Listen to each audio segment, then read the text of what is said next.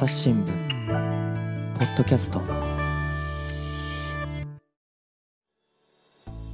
皆さんこんにちは。朝日新聞の木田光です、えー本日は、えっと砂浜の話題をお聞きしていきます、えーお呼びしているのは科学未来部の関根真一さんです。今日よろしくお願いします。よろしくお願いします。はい、今回あの砂浜をテーマにした記事を書かれていましたけど、はい。どんな、えー内容になりますか？えっと、まあ、国内外の話になるんですけど、私が担当したのは、あの、神奈川県の、あの、鎌倉市のですね、はい。えー稲村ヶ崎という、まあ、割と観光地としても有名なところなんですけれども、そこの近くのその砂浜の砂が、えっと、もう昔に比べてもうほとんど削られてしまってうん、まあ大変な状況になっていますねと。まあそういう状況について、えー現場に行って、えー状況を見てきたり、あるいはまあサーファーの方とかに話を聞いたり、どうしてそういうふうなことになってしまっているんだろうかということについて、えー科学者のえー人たちにあの原因を聞いたりと、まあそういったあー取材をしてまとめたと、まあそういうう記事になっていますね。はい。あの、関根さんは、えっ、と、その取材に行かれた砂浜の近くのお生まれなんですよね。あーまあ、隣の藤沢市っていうところで、はいまあ、そんなに別にここに遊びに行くとかってわけじゃないんですけれど、うんうんうんまあ、もちろんそれは、あの、存在としては知ってるっていうところで、はい、ですね。はい。なんか初めにちょっとお聞きしたいのが、あの、思い出とかってあります？砂浜の。ちょっと唐突な質問ですけど。海岸で遊んだ、結構遊ばれました？海とかって子まあ、供の子頃。供の頃はそうですね、夏、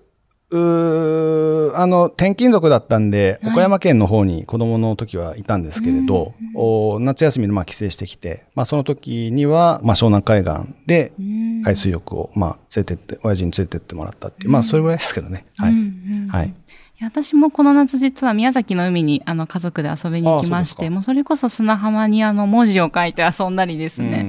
うん。あの、してきたところだったので、この記事を読んだときに、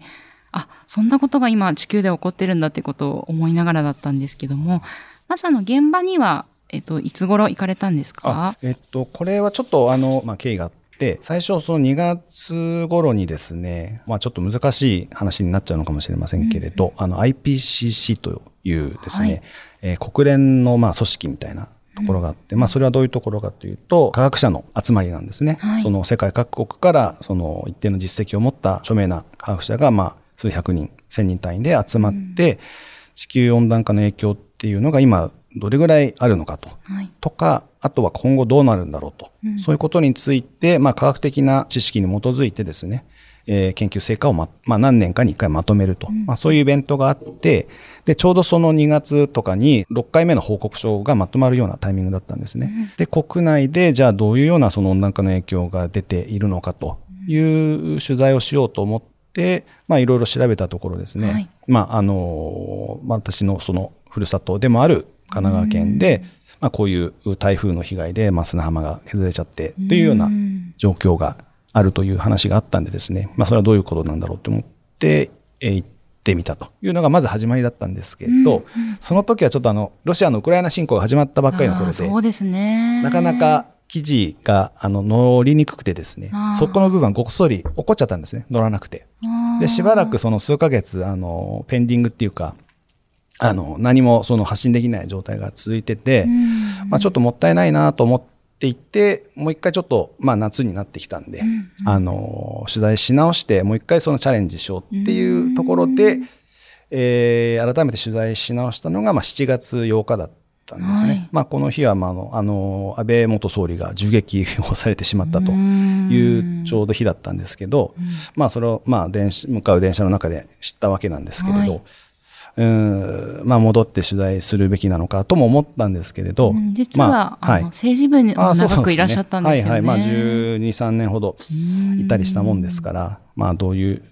ふうな対応すべきかなと思ったんですけれど、まあ今のあ自分の仕事はこちらということで、えーそのまま取材をしたということだったんですけどね。はい。うん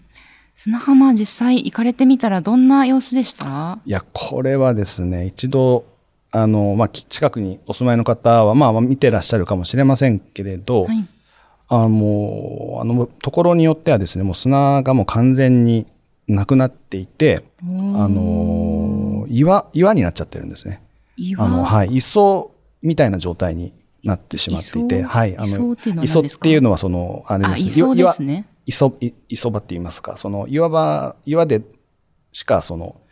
ないっていう状況で、まあ、ここがもともとその砂が、砂で覆われていた砂浜だったっていうのは、ちょっとこう、信じがたいような、まあ、状況になっていたんですよねな。るほど。じゃあ人が降りていけるような場所も。まあ、人はまだ降り、まあ、あの、降りれることは降りれるんで、まあ、はいサーファーの人たちはそこを拠点に、まあ、沖合に行ったりするわけなんですけれど、まあ、ちょっとこれは、なかなか衝撃的な光景だな、ということで、えーぜひちょっと取材を深めてみたいと思ったところですね。はい。こうなる前の砂浜も、えっと、この稲村ヶ崎ですけど、見られたことは、なんか映像とか写真とかでもありました、えあのー私の記憶はもう正直おぼろげなんですけれど、地元の町内会の人とか、あとは、まあ、えー研究者の人とかに、その、10年、十数年前のはい。状況を、あの、写写真で残しているのでね、それを見せてもらったら、やっぱりまあ砂はもうちゃんと覆われていて、まあ、普通の砂浜と、まあそういう状況なんですよね。ね。で、この短い十数年の間のそのこの変変化っていうのは非常に凄まじいものがあるんだなとうんいうところで、これは伝えるべきじゃないかなという思いはまあ強くしましたよね。はい。で、えっと、ここはあの、サザンオールスターズでも有名な場所なんですよね。ああ、そうですね。はいあの、えっと、若い方は、あの、ちょっともう、リアルではご存知ないかもしれませんけれど、えっと、稲村ヶ崎を舞台にしたその音楽映画で稲村ジェーンっていうのがあって、まあ、桑田佳祐さんがメガホンを取った、あの、作品なんですけど、はい。まあ、そこで、あの、主題歌で、まあ、有名なのが、まあ、真夏の果実っていう曲なんですけど、私もすごい好きな曲です。ああ、ありがとうございます。はい。で、そこで、はい。で、まあ、その、まあ、記事を書くときに、あの、まあ、どういうふうにしたら、この、多くの人にうん。分かってもらえるかなっていうふうなことを、をいろいろ、まあ、巡らせていたところ、まあ、そのまま、あの、状況を描写するだけでも十分なんですけど、うん。まあ、ちょっと引っかかるような、あの、キーワードみたいなのがあるといいなと思って、はい。まあ、舞台がそういうところだったもんで、うんあの、まあ、歌詞をちょっと思い出しながら、うんあそういえば、砂っていう、ね、言葉があるなというところで、ちょっと借りたというところですね。はい。ちょっとこれあの、う著作権もあって歌えないんですけど、砂にっていうね、はいはいはいはい。あ あれですよね。はい書いた名前を消してってい。う、そんな砂の歌詞も入ってるこの曲の、えっと映画の舞台にもなってるっていうことですよね。ですね。であの、その先ほどその磯みたいになってしまってるっていうことだったんですが、これはなんかいつ頃からこういう状況になり始めちゃったんでしょうか？えっと、神奈川県が報告をまとめていてですね、はいえっと、記事でもちょっと紹介したんですけれども、20年で確か20メートルですね、最大。すごい距離砂ですね。浜が、あの、なくなってしまった、20メートルはい分なくなってしまった。多分一番激しいところなんで、まあ多分それぐらいなんですけれど、で、海水浴場もあったんですよね、あの辺うり。んで、やっぱりその砂がなくなってきちゃったっていうことで、はいえっと、2002年を最後に、あの、閉鎖になってしまっていると。うん。いうことなんで、まあこの20年ぐらいで特に激しくなってきていると。うん。特に近年ということなんですけれどもね。はい。で、この砂浜がなんで、あの、減っちゃうのか、そ侵食されちゃうのかっていう、そのメカニズムも教えていただけますか？で、これは基本的にはですね、海の砂っていうのは、まあ、あの、海い行ったことある人ははい。わかると思うんですけど、あの波がうんうん被りますわね。はいで、そうすると引いていくときに砂持ってきますよね。はい。で、これで、要はこれ、基本的にはそうやって削られていくんですけど、うん一方で、その川から、あの、砂が供給されるわわけなんですね。運ばれてくると。上流の方から。うんで、その運ばれてくる砂の分と、あの、波によって持ってかれる砂のへ、で減減る分、これがその、相殺される、うん見合う、まあペイする、見合いか、見合い、見合う形で、バランスが取れるっていうのが、まあ、プラスマイナスゼロの、まあつあの、通常の状態なんですけれど、あの、運ばれてくる砂の量が減ってしまうとん、侵食が進んでしまうということになるわけなんですね。はい。まず原理として、さ一つの原理として。で、それはなんでかっていうと、その川の上流の方で、あの、ダムを作ったり、うん。あとは砂利を採取したり、はい。そういう開発行為が、まあ、高度経済成長期以降特にですね、あの、増えてきたんで、砂が運ばれる量が減ってきたと。うん。いうのが一つと、あとはその海岸付近の開発行為、はい。例えば港を作ったりだとかうん。堤防を作ったりだとかいうことで砂の流れが変わってしまう。うん。で、局所的にあるところでは砂が、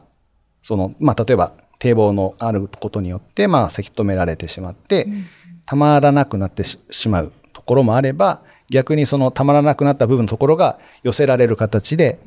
あの、増えるというところもあるわけなんですね。まあそういう2つのそのメカニズムが、あの、主なこれまでの海岸浸食の原因のであるとうん。いうところで、これがその全国各地の状況を見てみると、はい。まあこれはある研究者の、まあ、東北大学の有働恵子先生という若い女性の研究者とのチームの研究ですけど、はい。えー1900年、つまり100年ちょっと前ですかね。ぐらいには日本国内で平均してですね、海岸線は、えー70メートルだったと。で、これが50年経って1950年頃には66メートル、まあ4メートルぐらい減ったはい。わけなんですけど、でそこから40年経つと今度は1990年頃に43メートルということで、まあ20メートル以上ですね、同じぐらいの期間で削られる量が増えてしまったと。まあこの間はだからさっき、まあ、申し上げたような、まあ、開発行為が激しくなったというところがあって、でね。ここ半世紀のはいはい減りがす、早いですね。そういうことなんですね。で、これも記事で紹介したんですけれど、はいまあ何もその、私がこ今回取り、あ主に取り上げた、あの、稲村ヶ崎だけではなくて、うんまあ北は北海道から南は九州まで、まあ、全部各国各地で同じような状況が起きてるんですね。まあ中にはなんか100メートル以上、あの、数十年で削られてしまっていると、海岸が後退してしまっているというところもあったりして、まあ大変あの大きな問題になっているというところなんですね。で、今後の問題なんですけどね、はい。つまり、あの、地球温暖化の影響とうんいうのが非常に今大きくなってきていて、はいまあ2年前とか台風日本でもすごかったですよね、うん19号とか。ねはい、私も取材に行きましたけど、で、温暖化するとどういう状況になるかというと、あのはい、まああの南極とか北極とかの氷が溶けたりして、うんうん海面が上昇しますと。はい。で、今もその年4ミリぐらいのペースで実は上昇してるんですよ、日本、うん日本近海でも。で、それがその上昇する量が増えれば当然その海岸が侵食されるペースもうん早まるとうんいうことで、今後はそのむしろ心配されているのはその温暖化であの海岸線が後退してしまう砂浜が削られてしまうんじゃないかということがすごく心配されているんですね。はい。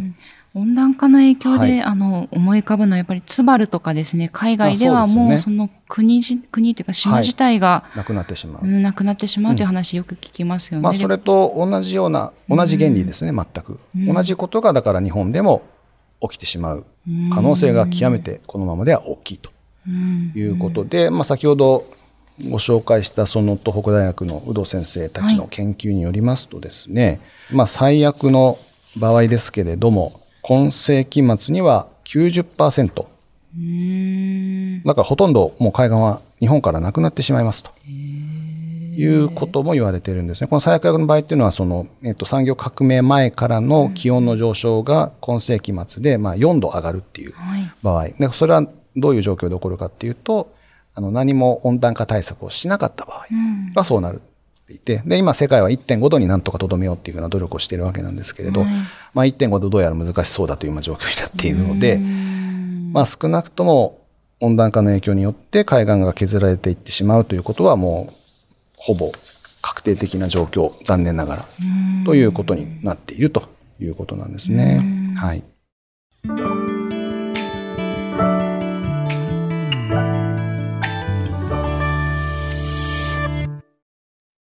忙しい時でも大事なニュースはチェックしたいそれなら朝日新聞デジタルの紙面ビューアーとポッドキャストはどう？紙面なら見出しの大きさで大事なニュースが一目でわかるしポッドキャストは通勤中でもながら聞きできるよ。いつでもどこでも。朝日新聞。先ほどのあの稲村ヶ崎のお話にちょっと戻りますけれども、この海岸がなくなるっていうのはあのーまあ、私も砂浜ですごく遊んだ思い出がありまして、和歌山総局にいた頃とかですうんね、うんうん。もう砂浜がすごく綺麗で、しかも人が少ないので、うん結構あの仕事の合間にですね、実は行ったりして、そこでこうヨガをしたりなんかして、まあでもこう事件取材の殺伐とした時にそういう砂浜に行くと、で、裸足で降りたりするとすごくこう癒されて、うーん、なんかこう地球を感じられていい時間なんだなっていうこう思い出があるんですけど、まあでもそういう思い出もちょっとずつ変わってしまうかもしれない。そうですねまあ、さらに他にこう砂浜がなくなることのこうネガティブ面っていうのは、なんか稲村ヶ崎で感じられたことありました？これはですね、すでに稲村ヶ崎でもう顕在化していることがあって、あの、2017年とはい2019年に合わせて3回台風の影響による高波が、はい。あの、あの地区を襲ったんですね。うん。で、もうすでに砂浜はほとんどなくなってたわけですから。で、どうなるかというと、波がダイレクトに道路の護岸の部分に当たってしまうと。あでそうすると、その護岸が受けるダメージっていうのは、砂浜がある時に比べて、もう何倍も大きくなってしまうわけですから、で、実際にその壁が壊れちゃったんですね。はい。で、歩道部分が、あの、50メートルぐらいにわたって崩崩落してしまって、で、その通行止めっていうのは今も続いてるんですよ。あそうなんですね。で、その歩道の下にはその水道管も埋められていて、その移設工事も一緒にやらなきゃいけないみたいな、まあ、そういう形になっていて、で、神奈川県は実は、あの、まあ、温暖化の影響によって、こういった台風がうん。頻繁に起こるようになって、まあ、海岸線がダメージを受けるようになったと、まあ、そういう報告をしてるんですね。常に要は、あの、温暖化の影響というのは、もうすでに現れているとうん。いう状況が、この稲村ヶ崎の状況であるということでもあるわけなんですね。まあ、日本全国のその近未来というか、ちょっと先のうん未来というのが、先取りするような形で、この稲村ヶ崎で起きてしまっているという状況で、で、要は防災機能ですよね。その砂浜があることによって、波から土地を守るとうん。いうのがまず大きな目的の一つですし、あとはその、木田さんおっしゃったような、そういう、あの、レクリエーション機能っていうんですかね、そうあ遊んだりとか、はい。あの、癒しの空間、まあ、ビーチバレーとかやったりしますよね。で、砂浜がなくなっちゃえばそういうことも当然できなくなってしまうわけで、まあ、そういう機会がなくなってしまうということとか、あとは、あの、観光資源としての砂浜の機能もなくなってしまう。うん減ってしまう、魅力が減ってしまうということになりますよね。石川県の、えー千里浜の方も取材をされたんですかね。まあ、これは、あの、実際に現地に行ったわけじゃなくて、あの、で、まあ、関係者の取材、電話でしたぐらいだったんですけど、まあ、ここは、あの、砂浜を、の上をですね、あの、車両が通行することが許されているという法的に。いや、まあ、全国で先ほ。どホームページでも画像を見たら本当に 面白いですよね楽しそうでちょっと行きたいなと唯思って。一の場所なんですよね、全国で。まあ、そういうことで、非常に石川県も大々的にはい。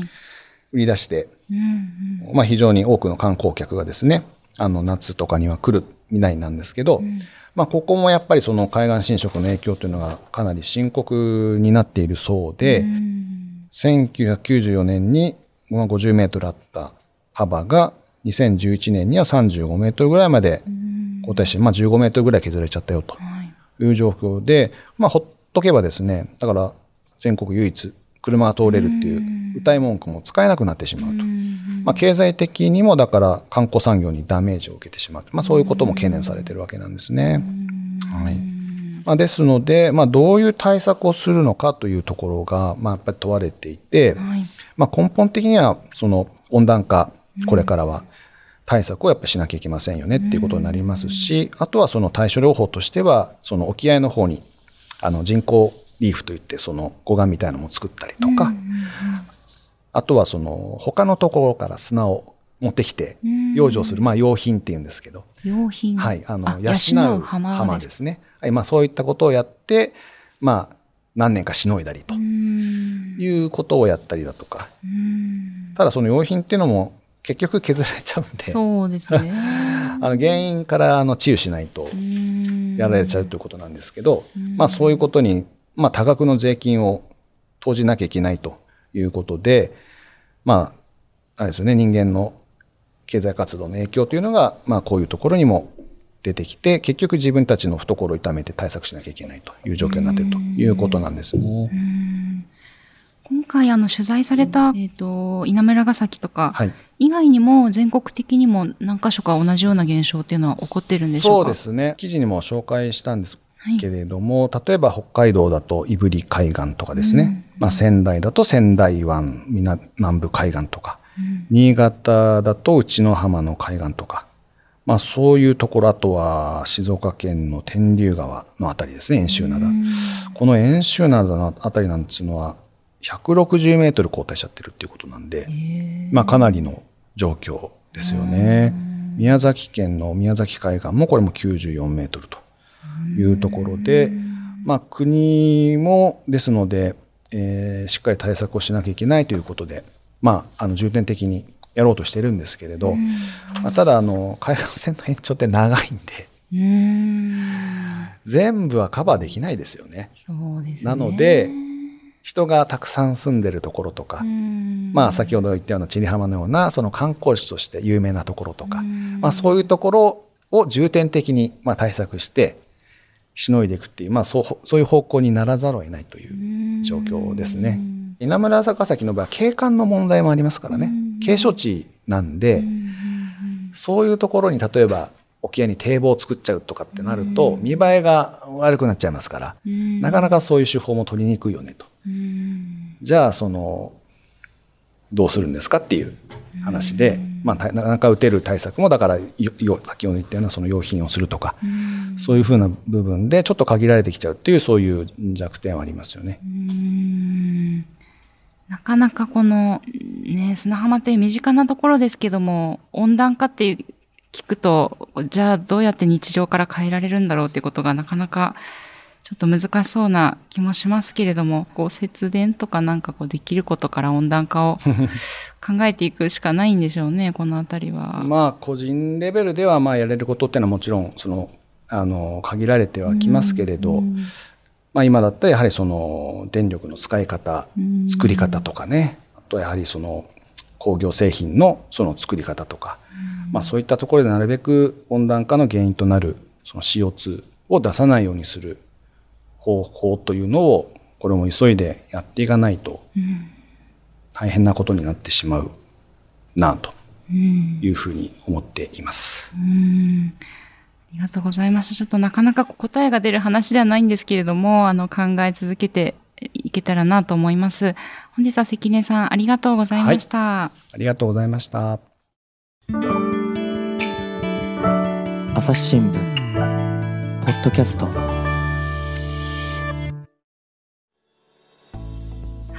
本日は科学未来部の関根真一さんとお届けしてきました。で、今日ご紹介した記事は、えー朝日新聞デジタルでも読めるんですよね。はい。えっ、と、この記事のタイトルとしては、名前ばかりか砂も消えたというふうに打ち込んでいただけると出てくるのかなというふうに思います。あの、衝撃的な写真もいくつかぶら下がってくると思いますんで、ですねはい。ぜひご覧いただければなと思います。あの、20年前ぐらいのその、えっ、と、状況がわかるような写真もぶら下がってますんで、はい。ぜひ、あの、ご自身のその生活様式を少しでもまあ見直すきっかけになればいいなというふうに思っています。この他にもですね、えっ、と、2年後はきっとここも、学校やバーは次々と海に奪われていったっていう、こちらは、えっ、と、ガーナについて、えー遠藤裕二記者が取材したものなんですけれども、これもあの、ガーナの海岸沿いの村々が波による海岸侵食で地上から消えつつあるということで、えー現場の様子をあのレポートした記事とかもあったりしますので、えっ、と、合わせてこちらも番組の概要欄にリンクを貼りますので、ぜひお読みいただけたら嬉しいです。本日はありがとうございました。ありがとうございました。えーリスナーの皆様、番組を最後まで聞いてくださりありがとうございました。今後も朝日新聞ポッドキャスト、番組を続けるためお力添えいただけると幸いです。ご使用のアプリから番組のフォロー、レビューをお願いします。ニュースの現場から SDGs シンプルに話そう、メディアトークといった番組も配信中です。こちらの概要欄にリンクを貼っておきます。また、お便りフォームからご意見やご質問もお待ちしています。